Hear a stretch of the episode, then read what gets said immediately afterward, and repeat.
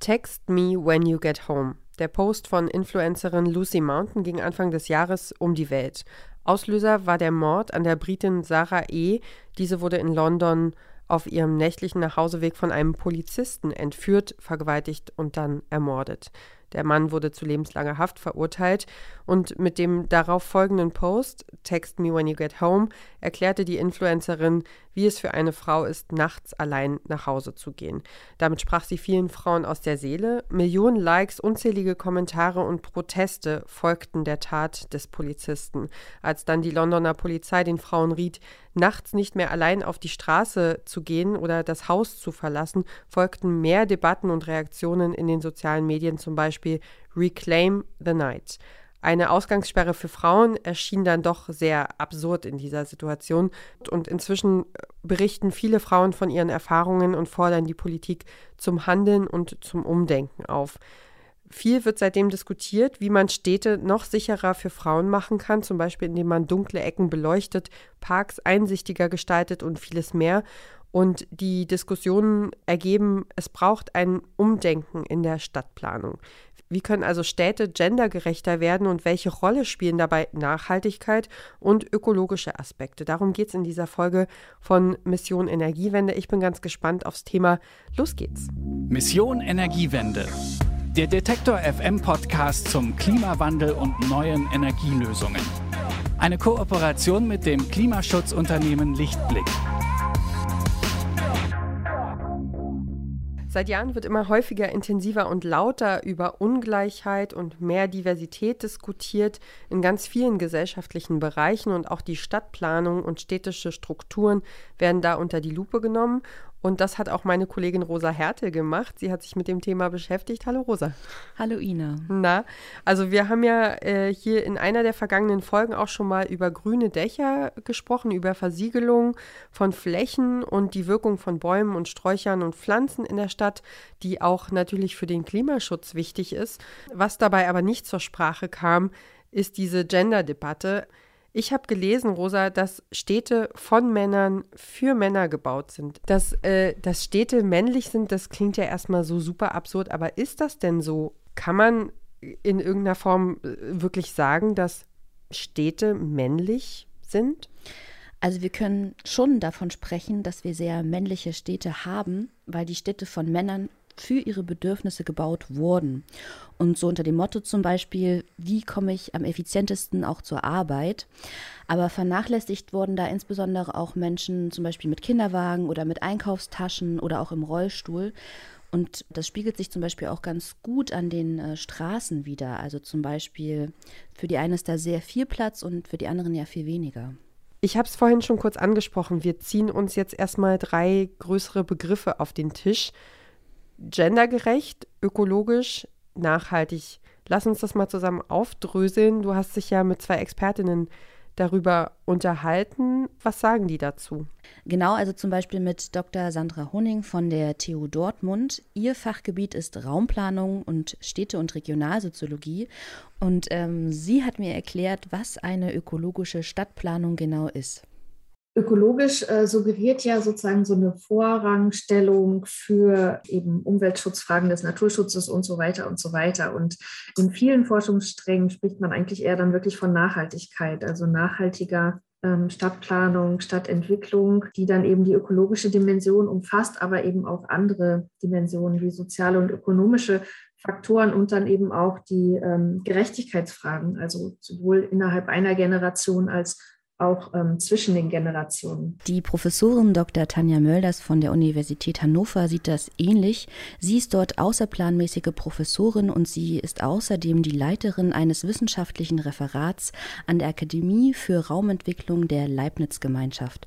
Also da geht es um räumliche Planung und raumbezogene Politik. Ich würde dem unbedingt zustimmen, weil ich ähm, auch sagen würde, dass es ähm, oft eine Engführung von Nachhaltigkeitsdiskursen ist, wenn sie als ähm, ökologische Diskurse nur geführt werden, weil sozusagen die Chance, die wir ähm, haben, wenn wir über Nachhaltigkeit reden, ja eben ist, Soziales und Ökologisches zusammenzudenken.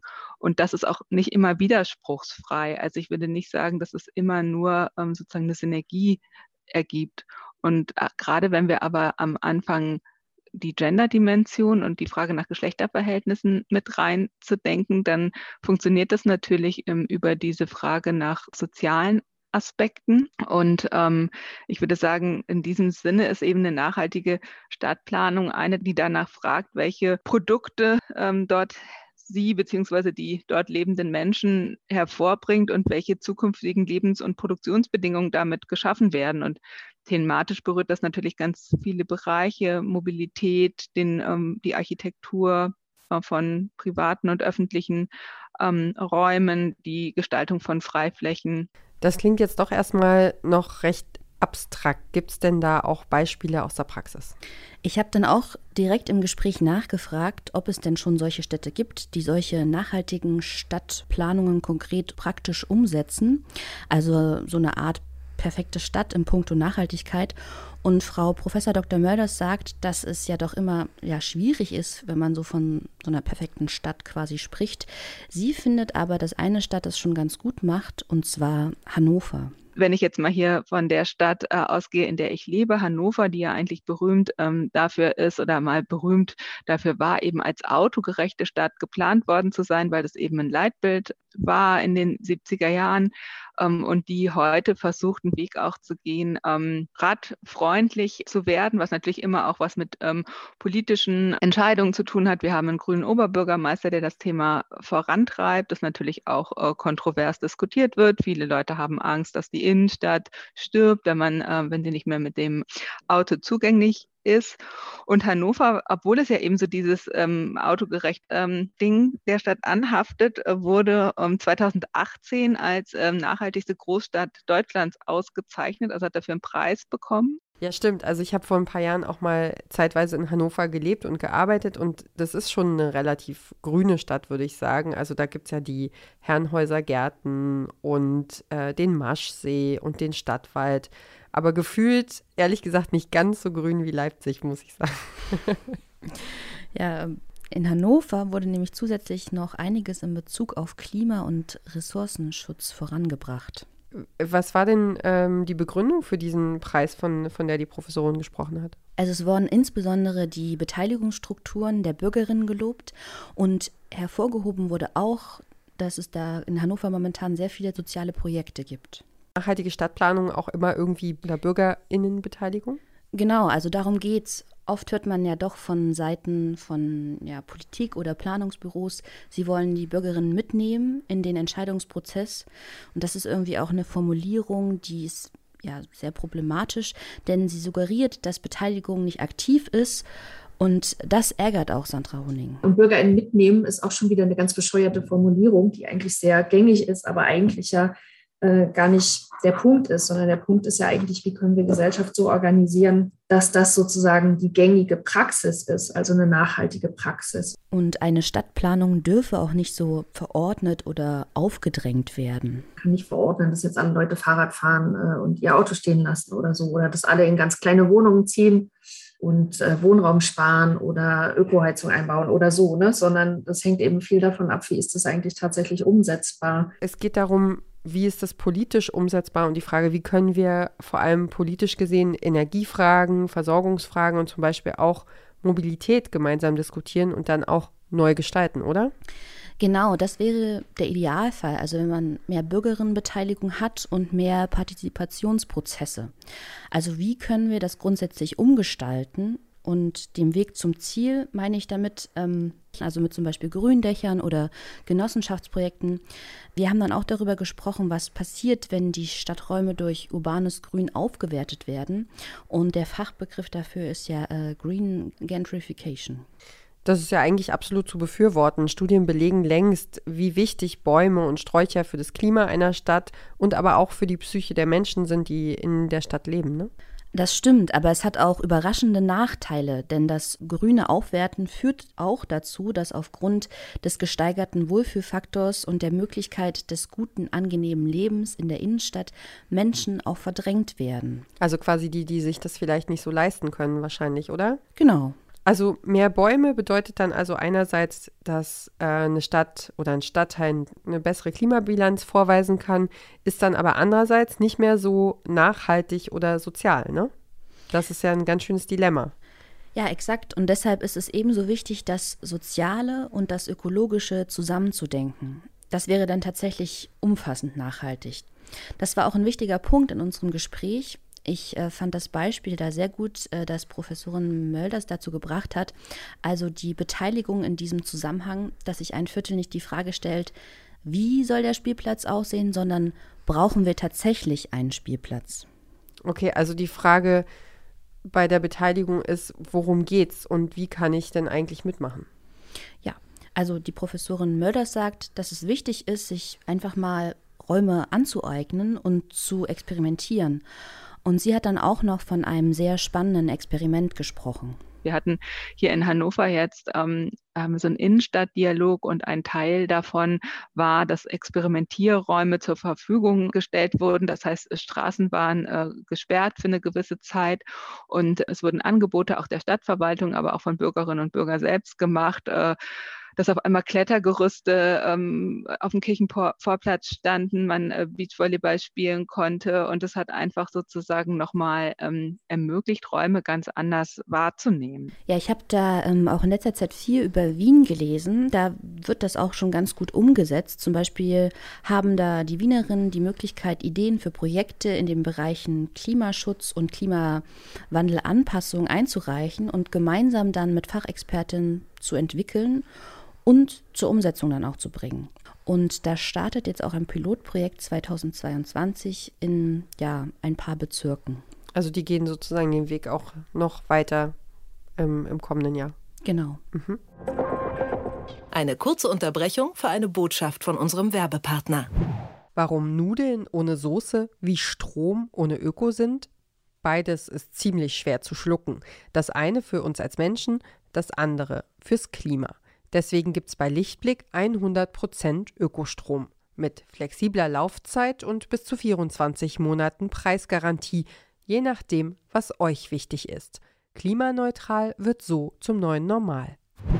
Wir wollen jetzt nochmal genauer auf die gendergerechte Stadtplanung schauen. Was genau heißt das denn eigentlich? Ähm, Stichwort Sicherheit äh, hatten wir ja am Anfang der Folge schon angesprochen. Also ich habe als Teenager zum Beispiel dann Selbstverteidigungskurse gemacht. Äh, da mussten wir dann, äh, also war das Ziel am Ende so ein zwei Zentimeter dickes Holzbrett äh, zu zerschlagen. Also weil man sagt, wenn man sozusagen mit so einem Handkantenschlag so ein dünnes Brett äh, brechen kann, dann ist das, als würde man auch einen Knochen brechen können, so damit man so ein bisschen innere Stärke mitnimmt. Also dieses Brett habe ich auch ganz lange aufbewahrt. Wow. Also sowas habe ich gemacht. Oder ähm, ich hatte so einen großen alten, ähm, fast historischen alten Schlüssel, der eben sehr robust war und sehr, sehr fest und den, wo mir meine Mutter eingebläut hat, den eben als Waffe zu benutzen, wenn mich mal jemand angreift.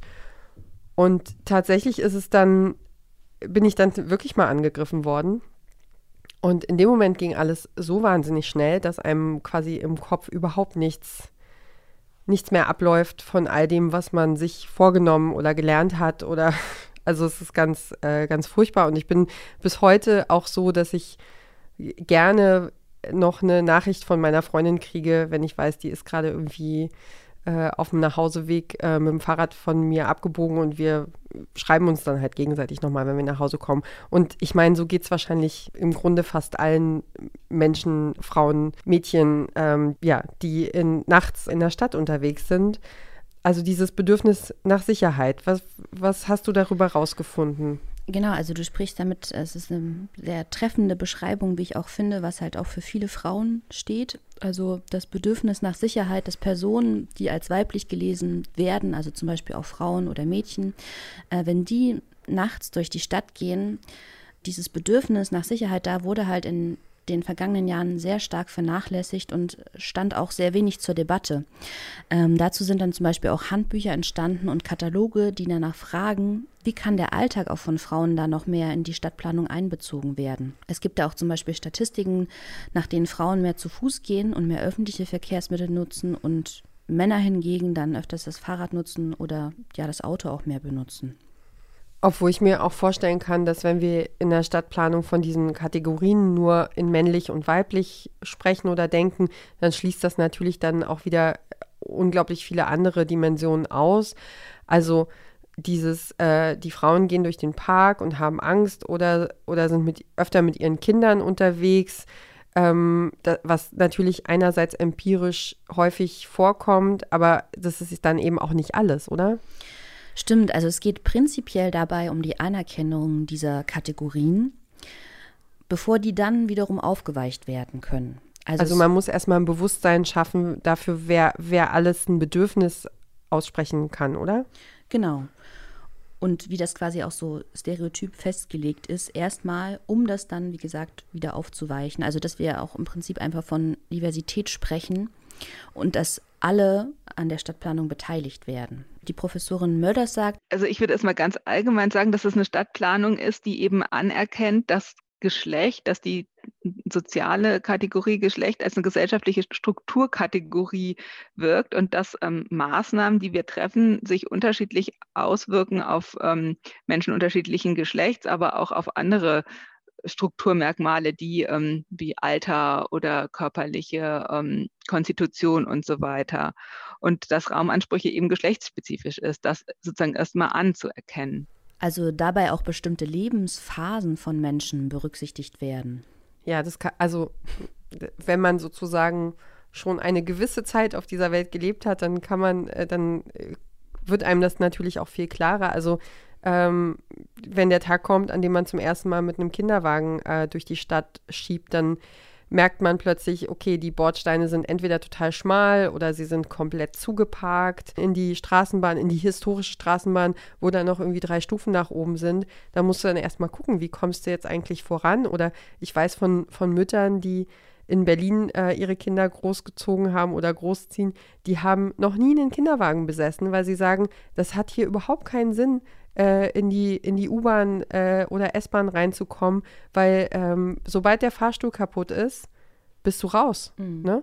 Und äh, also ich finde halt auch, dass Stadtleben, dass die Lebensqualität eben auch sehr prägend, also dass da auch sehr prägend ist, habe ich einen Park in der Nähe, kann ich irgendwie schnell ins Grüne, gibt es kurze Wege zur Apotheke oder zum Supermarkt oder zum, zum Arzt, zum Einkaufen, zu einem guten Bäcker. Das sind alles so Sachen, die, ähm, die sind uns ja bewusst, wenn wir, also gerade wenn man in unterschiedlichen Städten gelebt hat und unterschiedliche Wege schon äh, erlebt hat, dann ist man ja dafür auch sehr offen und dankbar und hat das bewusst vor Augen. Ja, richtig. Also kann ich dir nur absolut äh, zustimmen. Die Stadt sollte ja auch schon ein Ort irgendwie sein, wo Platz für unterschiedliche Lebensformen ist. Also, dass familiäre Bedürfnisse und Beruf irgendwie unter einen Hut gebracht werden können. Ja, im Prinzip Gleichberechtigung für alle. Das wäre ja theoretisch der Idealfall. Und das ist tatsächlich lange Zeit nicht selbstverständlich gewesen. Also es gibt eben Strukturen, die das nicht unbedingt begünstigen vieles knüpft da eben doch noch sehr an so eine ja, geschlechterspezifische Arbeitsteilung an und an die Geschlechterstereotypen. Und das hat mir Sandra Hunning erklärt.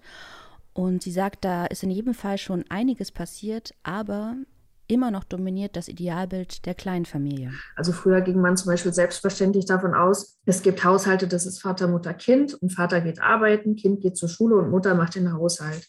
Und dann gab es eben schöne Einfamilienhausgebiete am Stadtrand die das Ideal, also die ideale räumliche Gestalt dafür sein sollten. Und natürlich war es dann aber ähm, mit der Zeit eben nicht mehr so, dass, äh, dass diese, also A, dieser Haushaltstyp der vorrangige ist ähm, und B, dass dann einfach die Arbeitsteilung auch so läuft. Also gerade wenn man jetzt heute sagt, ähm, wir wollen, dass diese, diese, Geschlechterspezifik sich da auch ein bisschen auflöst und diese Selbstverständlichkeiten sich auflösen, dann ist natürlich so ein Wohnstandort sehr schwierig. Das hat sich auch schon gebessert und ist heute nicht mehr so. Andere Arbeitsverhältnisse, es gibt Wohnprojekte, aber trotzdem sagt äh, Sandra Hunning. Aber es gibt viele andere Haushaltstypen eben auch inzwischen die ähm, berücksichtigt werden sollten. Und dann setzen sich eben diejenigen durch, äh, die einerseits sozusagen für sich in Anspruch nehmen, dass sie die Interessen der Mehrheit vertreten, aber auch die, die eben das finanzielle Kapital haben, äh, sich am Markt einfach durchzusetzen. Und ähm, also wenn Sie fragen,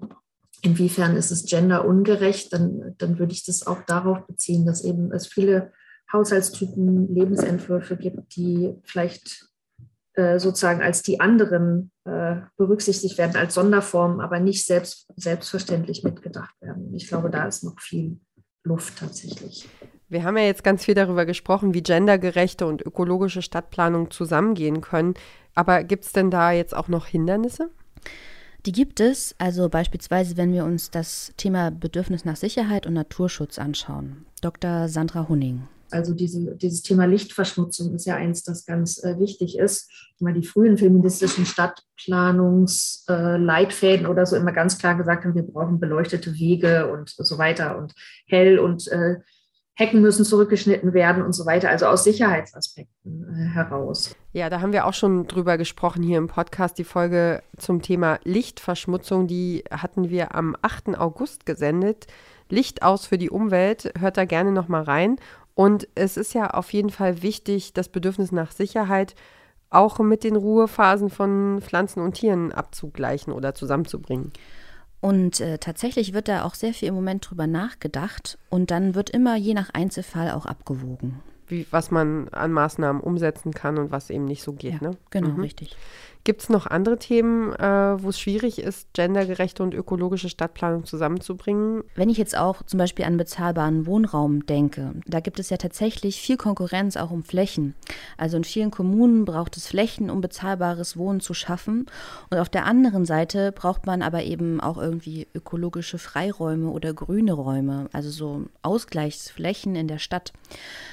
Dazu Dr. Sandra Honing. Und da ist ein extrem hoher Druck, würde ich sagen. Und ähm, das, ähm, die Frage, also welche, wie man für neue Wohnformen, neue Haushaltstypen eben äh, Wohnraum schaffen kann, äh, steht dann eben gegenüber der Frage, wir brauchen hier eben diese Flächen, die wir äh, zurückhalten wollen, die wir vorhalten wollen für ökologische Nutzung. Und das steht äh, sich zum Teil sehr stark gegenüber. Okay, fassen wir jetzt nochmal zusammen. Nachhaltigere Stadtplanung bedeutet, soziale und ökologische Aspekte zusammenzudenken. Ein Problem dabei ist, den Spagat hinzubekommen zwischen dem Wohnungsmangel einerseits und dem Bedürfnis nach mehr Grünflächen und auch den ganzen Bedürfnissen der unterschiedlichen Menschen in einer Stadt. Ja, das hatten wir auch vorhin schon angesprochen. Welche Möglichkeiten gibt es denn jetzt konkret? Also was kann ich oder was können unsere Hörerinnen und Hörer zum Beispiel tun, um sich für nachhaltigere Städte einzusetzen? Also es gibt da wohl mindestens zwei Möglichkeiten. Erstens, man kann sich an der Planung beteiligen, wie Sandra Hunning sagt. Also es ist ja eine Vorschrift, da sind wir wieder bei der Bürgerbeteiligung, dass man eben Pläne, dass Planer eben Pläne auslegen ähm, und bekannt machen ähm, und vielleicht auch im Rahmen der vorgezogenen Bürgerbeteiligung möglichst früh Leute einladen, die irgendwie betroffen sind, äh, als BewohnerInnen, als Gewerbetreibende oder so, ähm, einladen, sich zu beteiligen und wirklich die eigene Meinung einzubringen und äh, sich zu engagieren. Ich kann mir auch vorstellen, dass man so ganz klassisch Eigeninitiative zeigt und sich mit Leuten zusammenschließt, um einfach mal zu machen und auch Sachen auszuprobieren. Genau, also auch in Form zum Beispiel von Genossenschaften oder indem man einfach mal bestehende Stadtstrukturen hinterfragt oder einfach so fragt, also warum ist das eigentlich so und muss das so sein?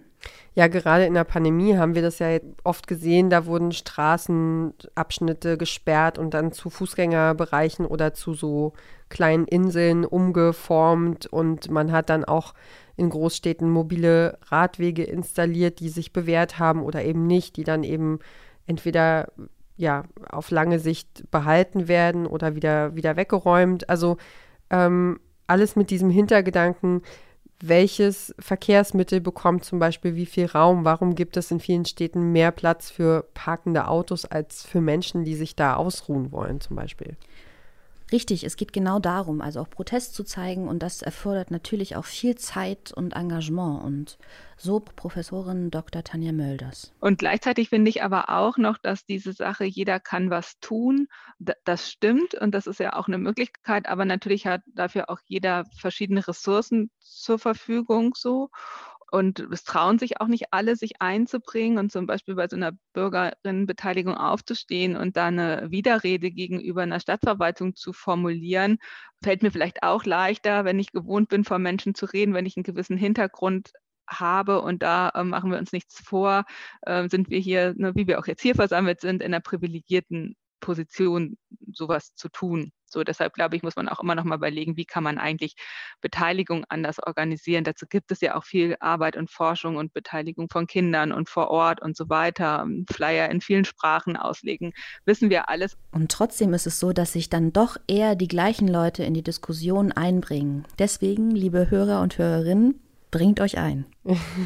also im Grunde, ja, du brauchst ja auch, also erstmal muss dir ja was an deiner Stadt liegen, so, oder an dem Ort, an dem du lebst, ja. Und dann brauchst du natürlich Zeit, um dich zu engagieren und auch eine gewisse ähm, Identifikation mit deinem Zuhause, ne? Also wenn du sagst, ich bin auf der Durchreise, ich mache jetzt hier mein Studium fertig und dann bin ich wieder weg, ist natürlich eine andere Lebenssituation, als wenn du sagst, okay, ich möchte hier alt werden oder ich möchte hier Kinder großziehen oder ich möchte für immer hier bleiben.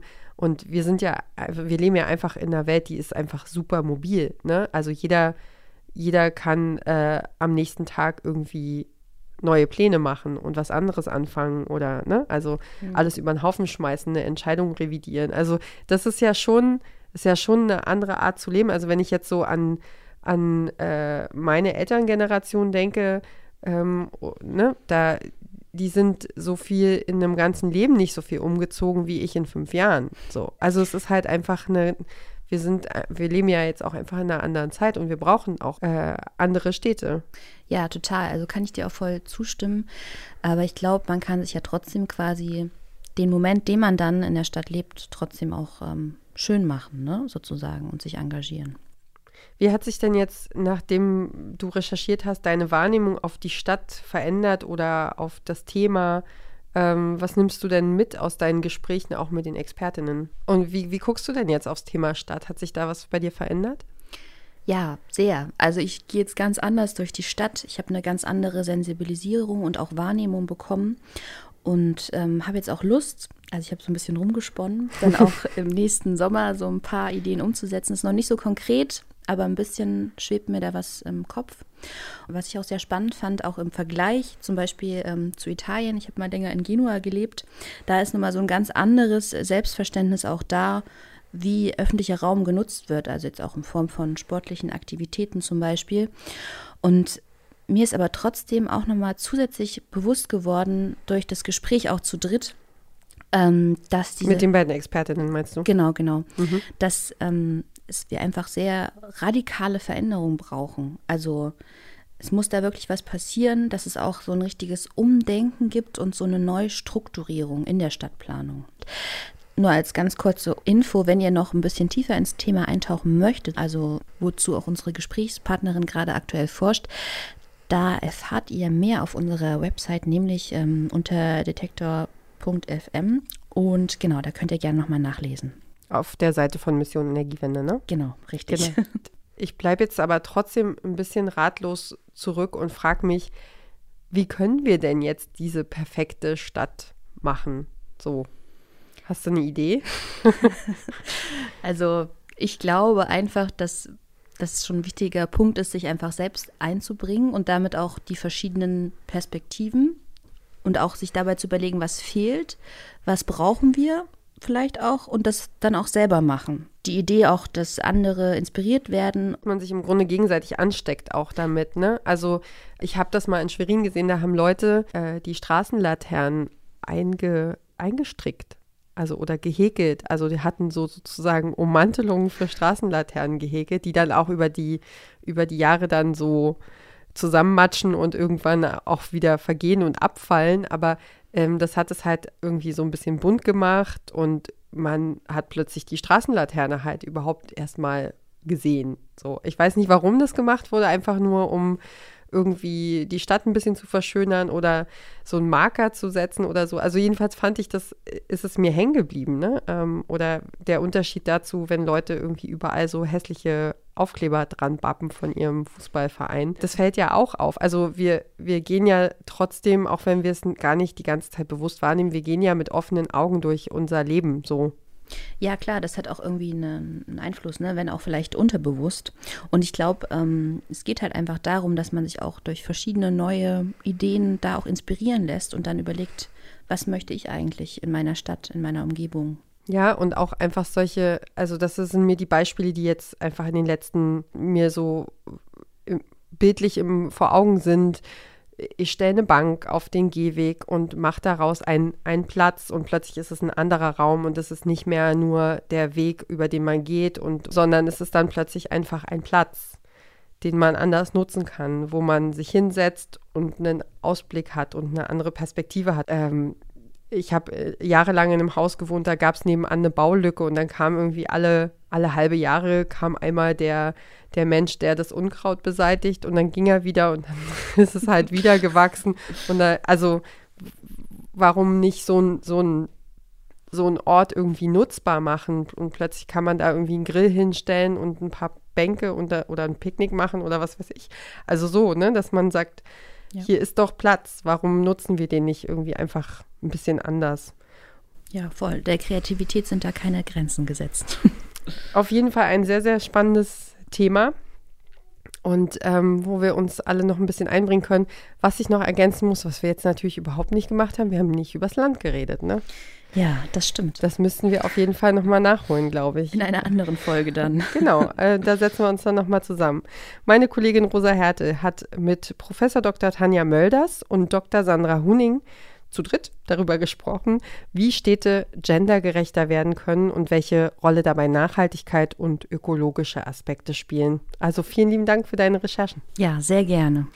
Und das war es jetzt schon wieder mit unserer Folge Mission Energiewende. Ich freue mich, wenn ihr ähm, nächste Woche wieder mit dabei seid. Es wird auch wieder interessant. Ich bin gerade dabei, einen ähm, Leckerbissen äh, an Land zu ziehen, über den ich noch nicht sprechen kann äh, und hoffe, dass das klappt. Ähm, deswegen verraten wir an dieser Stelle ausnahmsweise mal nicht, worum es nächste Woche gehen soll. Ähm, ja, dann hoffentlich bis kommende Woche und abonniert doch gerne unseren Podcast. Wir freuen uns da sehr. Uns gibt es überall, wo es Podcasts gibt, zum Beispiel bei Deezer, bei Pocket Casts, bei Apple Music, bei Spotify, ähm, ja, alle, alles, was ihr euch vorstellen könnt. Und ich sage ganz herzlichen Dank ähm, fürs Dranbleiben und Zuhören und wir hören uns nächste Woche. Ciao, tschüss, macht's gut. Mission Energiewende. Der Detektor FM Podcast zum Klimawandel und neuen Energielösungen. Eine Kooperation mit dem Klimaschutzunternehmen Lichtblick.